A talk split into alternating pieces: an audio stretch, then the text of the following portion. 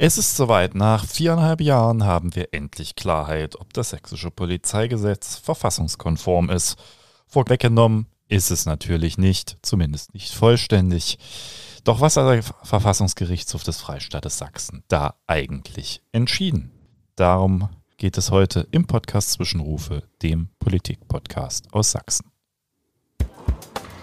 Werte Kolleginnen und Kollegen, was ist denn das für ein Käse? Haben Sie eigentlich mal bedacht? Selbst in Sachsen. Schon alleine diese bodenlose Frechheit. Das ist doch aber nicht der Maßstab. Ja, da bin ich ja gespannt.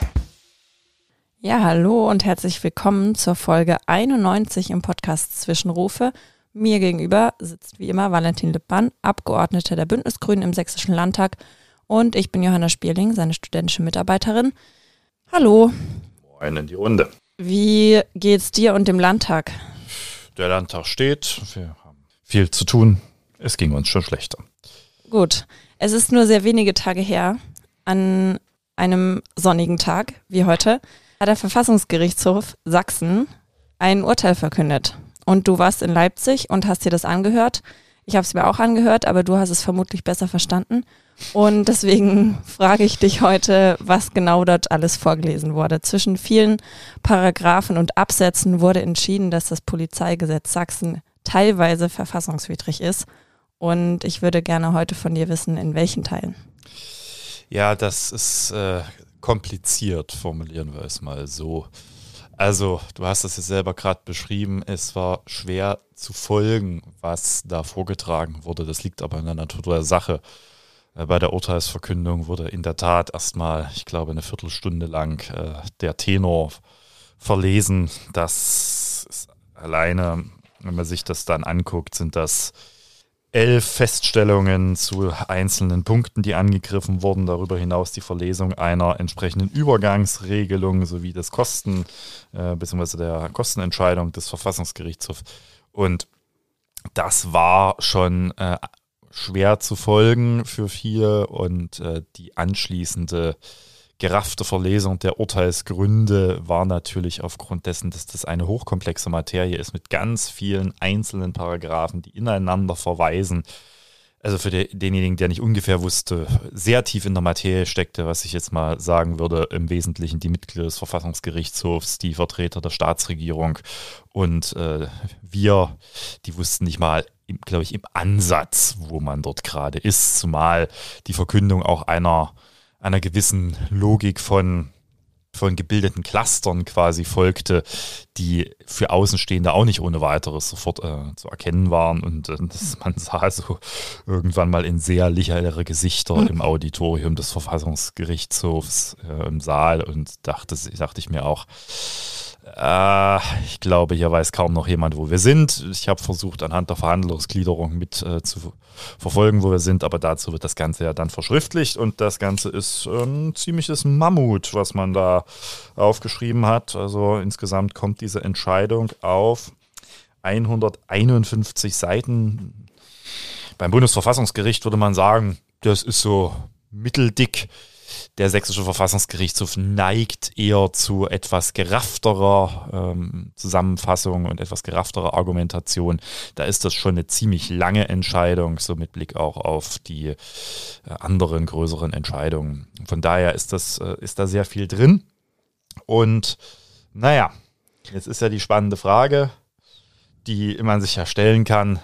Haben wir denn nun recht bekommen oder nicht? Oder wie jemand anders formulierte, Zitat nach der Entscheidung, weiß ich jetzt auch nicht, ob wir gewonnen oder verloren haben. ja. So ging es, glaube ich, vielen im Saal. Genau, um euch vielleicht ganz kurz mitzunehmen, für die, die vielleicht noch nicht in so einer Urteilsverkündung war, diese erste Lesung von der Viertelstunde, von der Valentin gerade gesprochen hat, da standen alle im Saal und für den Rest äh, konnte man sich dann äh, im Sitzen die Paragraphen anhören. Und so richtig deutlich war aber nicht, wer jetzt gewonnen hat oder nicht. Nein, und das zeigt sich meines Erachtens auch so ein bisschen in der entsprechenden Konnotation der äh, Kommentarlage danach, in der irgendwie plötzlich alle meinten, sie haben Recht bekommen. Mhm. Das, das liegt an ganz grundsätzlichen Fehlannahmen, die hier auch äh, teilweise in der Presse kolportiert wurden, teilweise auch von innenpolitischen Sprechern äh, von Landtagsfraktionen hier äh, behauptet wurden. Denn man fängt, also ich fange schon mal damit an, nie wurde dieses Polizeigesetz als Ganzes vor dem Verfassungsgerichtshof angegriffen. Das heißt, so lustige Feststellungen wie der überwiegende Teil des Gesetzes wurde für rechtmäßig erkannt oder der Kern der Gesetzesnovelle ist äh, verfassungskonform, der ist äh, aus dieser Feststellung gar nicht ableitbar äh, in dem Maße, denn wir haben gemessen an der Masse des Gesetzes nur einen Bruchteil beklagt, nämlich die Norm, die uns verfassungswidrig schien. Ich habe auch nie behauptet, dass das sächsische Polizeigesetz verfassungswidrig ist, sondern dass es eine erhebliche Zahl aus unserer Sicht verfassungswidriger Normen enthält und die haben wir beklagt. Ich mache das mal an einem Beispiel über die Bodycam-Regelung im sächsischen Polizeivollzugsdienstgesetz. Da kann man trefflich politisch streiten und das haben wir auch viele Jahre getan. Und ich habe sie damals in der Form auch nicht unbedingt für sinnstiftend empfunden. Aber nicht alles, was man politisch nicht teilt, ist gleich verfassungswidrig. Die haben wir entsprechend auch gar nicht beklagt, um es jetzt mal untechnisch zu sagen, also angegriffen. Und Deswegen war ich schon verwundert, wenn dann plötzlich Menschen, bei denen man denkt, sie müssten sich fachlich mit der Materie befasst haben, in offenbar vollkommener Unkenntnis verfassungsprozeduraler äh, Grundlagen dann der Meinung sind, das ganze Gesetz hätte ja im überwiegenden Teil standgehalten. Das ganze Gesetz ist im überwiegenden Teil auch gar nicht beklagt worden und der Verfassungsgerichtshof ist in seinen Feststellungen darauf zurückgeworfen, sich mit den beantragten Normen auseinanderzusetzen. Die können jetzt nicht einfach hingehen und sagen, ach, da gucken wir uns noch die Bodycam-Regelung an und da noch äh, was zum, was weiß ich, äh, zum Regelungen über die Ausweispflicht oder so. Das geht nicht. So dass äh, von Anfang an klar war, wir reden über einen gewichtigen, aber in der Masse gar nicht so großen Teil des Gesetzes. Okay, und ich würde vorschlagen, wir fangen einfach bei Paragraphen an. Also ich habe den Paragraph 63 und 64 ziemlich oft rausgehört mit Absätzen. Worum geht es denn in diesem? Ja, also da regelt man im Wesentlichen und also vielleicht, da muss man glaube ich mal ein bisschen was vorwegschicken. Das, äh, genau, also der 63 und 64, der regelt im Wesentlichen Verdacht, äh, verdeckte Überwachungs- und Ermittlungsbefugnisse der Polizei. Das ist äh, ein sehr schwerer Grundrechtseingriff. Da hat auch der äh, bei der Verlesung der Verfassungsgerichtshofspräsident äh, auch sehr deutlich gemacht, dass natürlich an solche Maßnahmen sehr hohe Anforderungen zu stellen sind. Da kann ich mal aus der Entscheidung zitieren auf Seite 52. Heimliche Überwachungs- und Ermittlungsmaßnahmen, die tief in die Privatsphäre eingreifen, sind nur mit der Verfassung vereinbar, wenn sie dem Schutz oder der Bewährung besonders gewichtiger Rechtsgüter dienen. Zu diesen Rechtsgütern gehören der Bestand der Sicherheit des Bundes oder eines Landes, das Leben, die Gesundheit oder die persönliche Freiheit, auch der Schutz von Sachen von bedeutendem Wert, deren Erhaltung im öffentlichen Interesse geboten ist, rechtfertigt einen derart schweren Eingriff. Und so weiter. Also hier wird schon deutlich, es ging an diesen Punkten um die Frage, wann dürfen bestimmte verdeckte Maßnahmen, da geht es um verdeckte Ermittler, da geht es um Observationen, wann äh, dürfen diese ergriffen werden und unter welchen Voraussetzungen. Und hier zeigt sich jetzt schon so ein bisschen das Problem, warum alle das Gefühl haben, sie haben gewonnen. Denn natürlich hat der Verfassungsgerichtshof nicht gesagt, es ist unzulässig, Observationen äh, durchzuführen oder verdeckte Ermittler einzusetzen, V-Personen, sondern es äh, ist die Frage, zu welchem Zweck, also zu, zur welcher Abwehr welcher Gefahren darf das geschehen. Und das war auch der Kern eigentlich unserer unseres Normenkontrollantrages. Wir haben im Kern ja darauf rekurriert, dass das größte Problem dieser Novelle ist, oder war, dass die Verlagerung der polizeilichen Eingriffsbefugnisse immer weiter und teilweise auch schwerer Eingriffsbefugnisse immer weiter in das Vorfeld tatsächlicher konkreter Gefahren verlagert wird. Das heißt, dass letztendlich die Polizei bereits gravierende Eingriffsbefugnisse erhält in Situationen, in denen sich eine Gefahr für ein gerade benanntes Rechtsgut überhaupt noch nicht abzeichnet, sondern man letztendlich in der bloßen Mutmaßung und an, äh, wir, sehr vagen Annahmen ist und bereits aber tiefe Grundrechtseingriffe vollziehen kann. Das war eigentlich der Kern unserer Argumentation bei ganz vielen Normen. Denn auch, ich sage, natürlich sind Observationen nicht per se verfassungswidrig und sie sind natürlich notwendig, genauso auch wie der Einsatz von verdeckten Ermittlern manchmal notwendig ist, aber eben nicht bei einer vollkommenen Entgrenzung der Situation, in denen das möglich ist. Und das haben wir beklagt. Ja, und da, genau an dem Punkt haben wir auch im Wesentlichen bin ich da auch der Überzeugung recht bekommen, denn der Verfassungsgerichtshof hat eben gesagt, diese ganzen Regelungen zu den verdeckten Maßnahmen und heimlichen Überwachungsbefugnissen sind wie es dann in der Entscheidung so schön heißt, mit, nicht mit der sächsischen Verfassung vereinbar, soweit die in den Vorschriften in Bezug genommenen Straftatbestände Vorbereitungshandlung und bloße Rechtsgutgefährdung erfassen. Hintergrund hier, das hatten wir schon, glaube ich, in zwei Podcast-Folgen, ist, an dieser Stelle wird bei der Voraussetzung für die entsprechenden polizeilichen Eingriffsmaßnahmen auf das Vorliegen von bestimmten Straftaten oder deren absehbare Verwirklichung äh, entsprechend abgestellt oder eben quasi, dass die Gefahr besteht, jetzt untechnisch gesagt. Und hier sind aber relativ viele Straftaten in, äh, inkorporiert, also quasi einbezogen worden, die für sich genommen gar keine Gefahr darstellen. Hm, das, das ist immer so der, der Klassiker, wenn man beispielsweise bestimmte Vorbereitungshandlungen bereits unter Strafe stellt. Das liegt daran, dass wiederum der Bundesgesetzgeber in den letzten Jahren im Strafrecht immer mehr auch Vorbereitungshandlungen von Straftaten unter Strafe gestellt hat.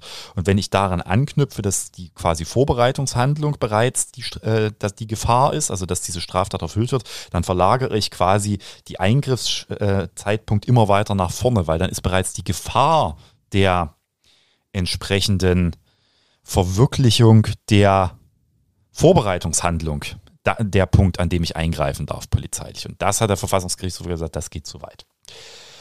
Das ist auch meines Erachtens der Hauptpunkt, den wir gewonnen haben. Und ja, jetzt beginnt so ein bisschen die Frage, äh, das kann man jetzt äh, trefflich diskutieren. Ja, wenn man jetzt die bean beanstandeten Normen sich anguckt, dann wird man feststellen, den überwiegenden Teil der angegriffenen Normen haben wir nicht äh, als verfassungswidrig erkannt bekommen.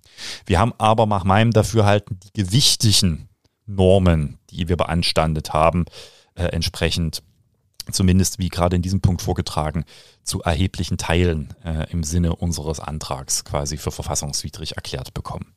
Und das zeigt so ein bisschen jetzt auch wiederum das, äh, die, die Diskussion, es ist, ja, ist ja hier kein Fußballspiel, wer hat gewonnen, aber es ist natürlich immer so die Frage, ja, die Staatsregierung darf sicherlich für sich reklamieren, dass die eher weniger eingriffsintensiven Maßnahmen äh, zu ihren Gunsten entschieden wurden, dass die aber sehr gewichtigen Eingriffsmaßnahmen eher zu Gunsten der Antragsteller oder im den Antragstellern folgend entschieden wurde. Und das heißt so ein bisschen, die einen haben nach, nach Quantität, die anderen nach Qualität äh, in Anführungsstrichen gewonnen. Wie gesagt, ist ja kein Fußballspiel.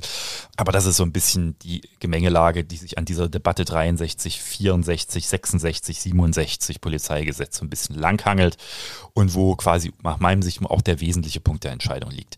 Kleiner ähm, Wimmelstropfen.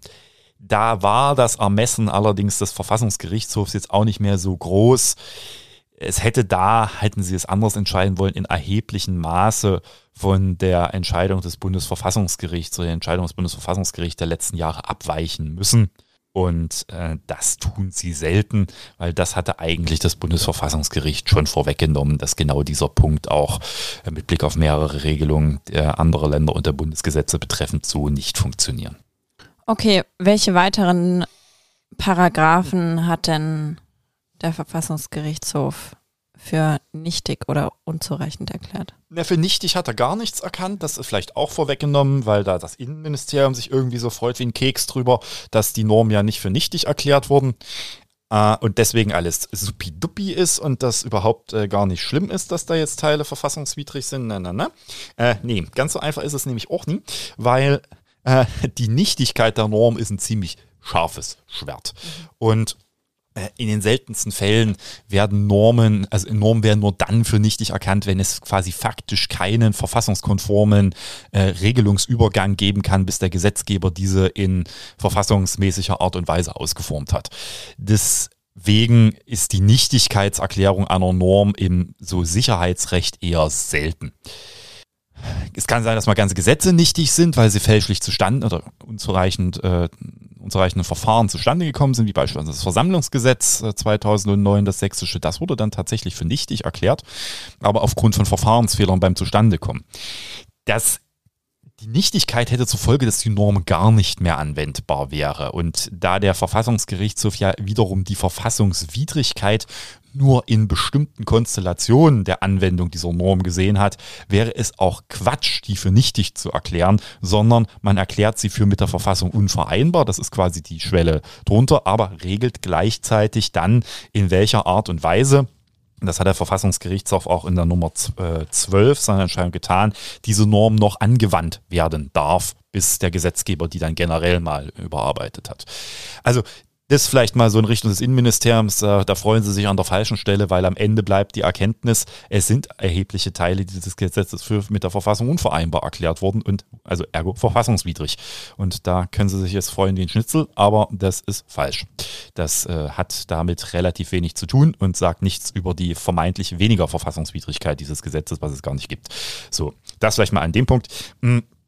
Äh, was noch äh, für verfassungsrechtlich äh, quasi unzulänglich erkannt wurde, sprich auch mit der Verfassung unvereinbar, sind Regelungen zur polizeilichen Videoüberwachung im äh, Polizeibehördengesetz äh, ist das.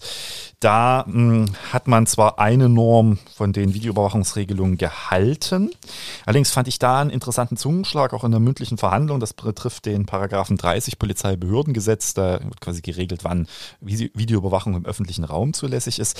Das fand ich ganz interessant, weil da kam so ein Zungenschlag ähm, auch in der Urteilsverkündung rein, ja, das sei äh, verfassungsrechtlich nicht zu beanstanden.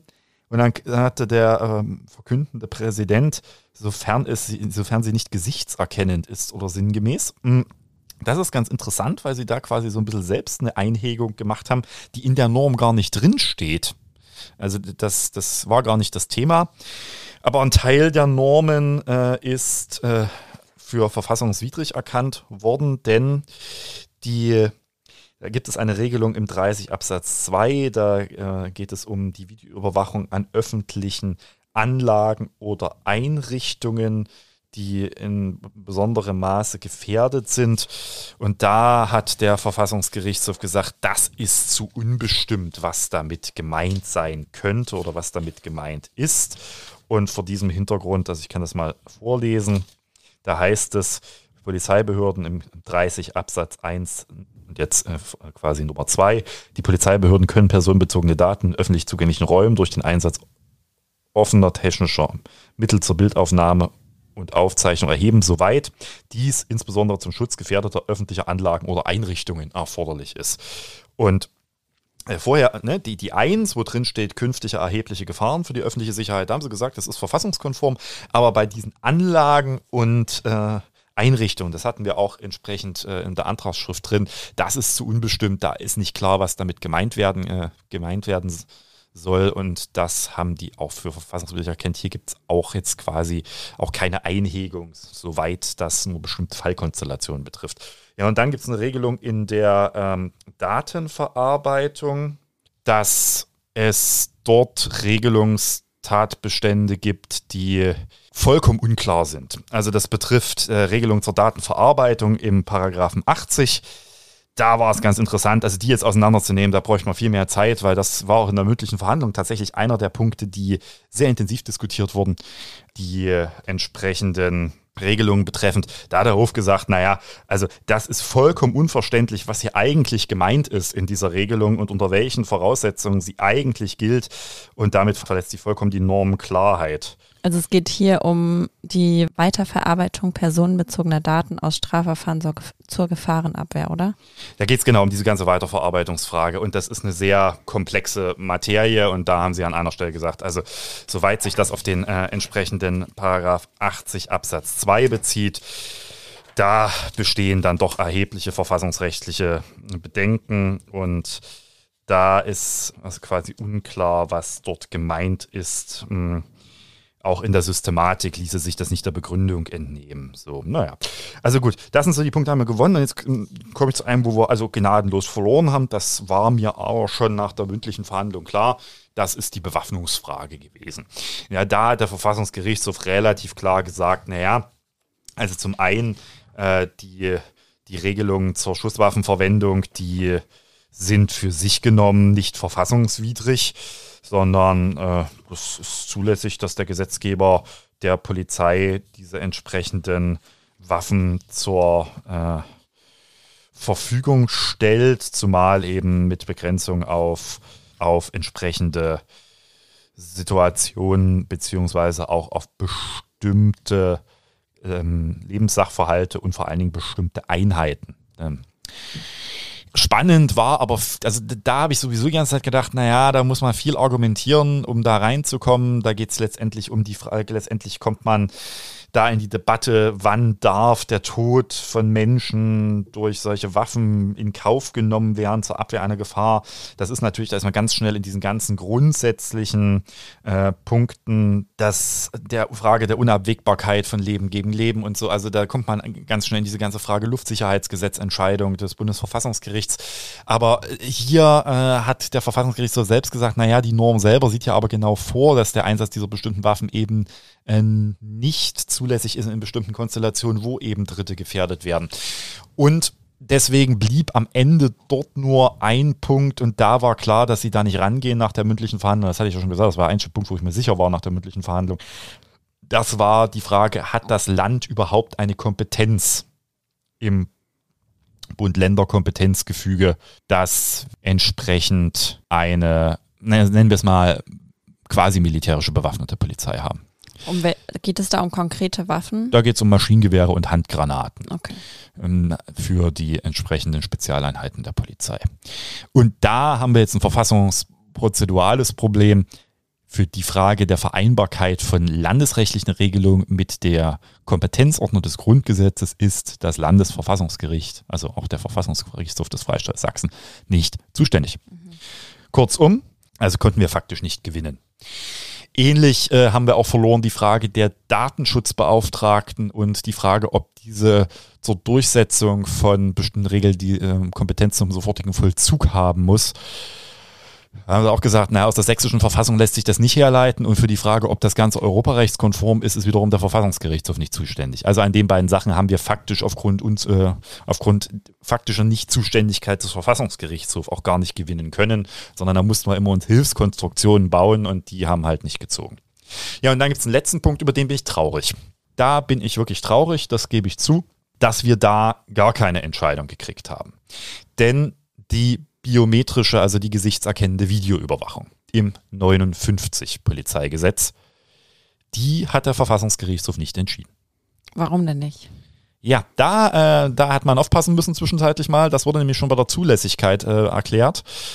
Mm, die ist außer Kraft getreten zum 31.12. letzten Jahres. Deswegen hat der Verfassungsgerichtshof gesagt, es besteht gar kein Rechtsschutzinteresse mehr, um es jetzt mal untechnisch zu sagen, an der äh, entsprechenden Entscheidung über diese Norm. Und das ist, also wie es dann so schön heißt oder eben nicht schön auf Seite 47. Ferner ist das objektive Klarstellungsinteresse entfallen, soweit sich der Antrag auf 59.6 PVDG bezieht. Die Vorschrift ist am 31. Dezember 2023 außer Kraft getreten. Damit entfaltet sie keine Rechtswirkung mehr. In der mündlichen Verhandlung hat die Staatsregierung mitgeteilt, dass die Regelungen nur in einem Fall für die Überwachung von 183 Tagen in den Jahren 2021 und 2022 angewendet wurden. Da dieser einmalige Anwendungsfall keine Rechtsstreitigkeiten nach sich zog, und auch nicht ersichtlich ist, dass die Regelung mit dem hier zur Prüfung gestellten Gehalt wieder Geltung erlangen könnte, entfaltet sie unter keinem denkbaren Gesichtspunkt mehr Rechtswirkung. Ja, und deswegen haben wir gesagt, ja, wenn das so ist, dann äh, gibt es also kein Klarstellungsinteresse mehr der Antragsteller. Und da, ah, da bin ich wirklich unglücklich. Also beim Rest sage ich, okay, einiges haben wir gewonnen, einiges haben wir verloren. Hier macht es sich der Verfassungsgerichtshof natürlich sehr einfach. Er kann das machen, ja, das ist möglich und kann dieses quasi Klarstellungs-, objektive Klarstellungsinteresse, also quasi das Rechtsschutzinteresse verneinen. Das ist ähm, möglich in solchen Konstellationen. Allerdings nicht zwingend, weil die Norm äh, wiederum zum Zeitpunkt der mündlichen Verhandlung noch Recht war. Ne? Und es gilt so im Verfassungsprozessrecht der Grundsatz, dass alles, was zur mündlichen Verhandlung äh, Rechtslage ist, angegriffen werden kann. Und die war im September und da war das ja noch Gesetz. Naja, entsprechend ist die Fragestellung eine, was hätte, ne, hätte man dort vielleicht gewinnen können. Und da ist es natürlich auch so ein bisschen, da beißt sich dann die Katze so ein bisschen in den Schwanz. Das war natürlich die zweite große Norm, die wir angegriffen haben, neben dieser Vorverlagerung der Eingriffsbefugnisse, war die Frage, darf es sowas wie eine gesichtserkennende automatisierte Videoüberwachung überhaupt geben? Eine, die quasi auch Kern der Auseinandersetzung ähm, mit dem Polizeigesetz war kann man sagen, gut, das hat sich durch Zeitablauf erledigt. Aus Sicht der Bürgerrechte ist auch allem gut getan, wenn es außer Kraft getreten ist. Aber da hätte ich mir schon eine Entscheidung gewünscht. Vielleicht war der kleine Ausflug bei der äh, 30 äh, Polizeibehördengesetz, also der dortigen Videoüberwachung, mit dem, äh, soweit das nicht gesichtserkennend äh, ist, mh, vielleicht ein kleiner Hinweis, wie man beim 59 entschieden hätte. Aber das wurde halt viel früher abgekurvt. Ja, und kurzum, das ist eigentlich die Entscheidung.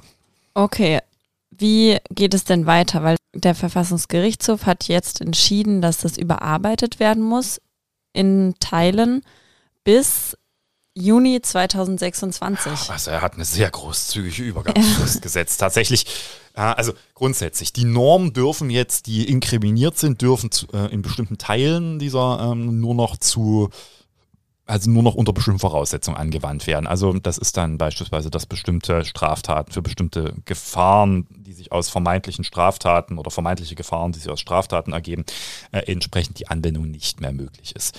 Mhm.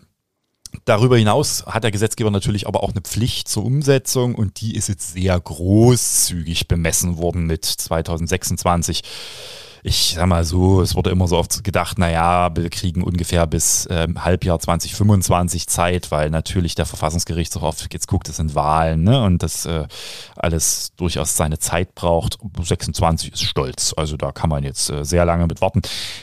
Aber wie gesagt, es gibt jetzt auch keinen zwingenden Grund, das jetzt übers Knie zu brechen, weil die Regelungen eben eingeschränkt nur noch entsprechend äh, verfassungskonform, quasi in verfassungskonformer Reduzierung angewandt werden können. Ich wage die These, diese Legislaturperiode kommt zu dieser Umsetzung nichts mehr. Das ist nicht ganz so einfach, das dann umzusetzen.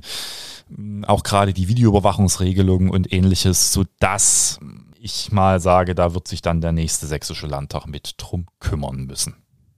Gut, dann werden wir wahrscheinlich erstmal eine kurze Weile jedenfalls nichts vom Polizeigesetz in Sachsen hören. Naja, das wissen wir nicht ganz, weil es ist natürlich noch nicht fertig. Es liegt nämlich in Karlsruhe liegen noch Verfassungsbeschwerden gegen das sächsische Polizeigesetz. Und äh, da, die vertritt auch unser Prozessbevollmächtigter, da kann natürlich sein, dass das Bundesverfassungsgericht an der einen oder anderen Stelle noch zu einer anderen Auffassung gelangt als der sächsische Verfassungsgerichtshof. Wir dürfen also gespannt sein. Fertig ist das Verfahren noch nicht. Aber äh, zusammengefasst vielleicht jetzt mal ganz klar, äh, es sind nicht unwesentliche Teile dieses Gesetzes für verfassungswidrig erkannt worden. Das heißt, die Vorgängerkoalition hat ein zu Teilen verfassungswidriges Polizeigesetz beschlossen. Wir haben dagegen geklagt. Das ist ein Erfolg für die Freiheitsrechte im Freistaat Sachsen, weil quasi der offenkundig verfassungswidrige Kernbestand dieses Gesetzes quasi ja, außer Kraft gesetzt wurde, beziehungsweise ausgehebelt wurde durch die Entscheidung. Und das ist ein guter Tag für die Freiheitsrechte. Und ja, dass der 59 nicht entschieden wurde, das ist traurig, aber er existiert auch nicht mehr und auch das ist ja gut für die Freiheitsrechte in Sachsen. Genau. Gut, dann belassen wir es für heute bei diesem Urteil und vielleicht schon als kleiner Teaser, nächstes Mal wird es wahrscheinlich um ein Urteil des Bundesverfassungsgerichts gehen und vielleicht auch nochmal detaillierter um die AfD. Gut, dann allen einen schönen Tag. Bis dahin, tschüss.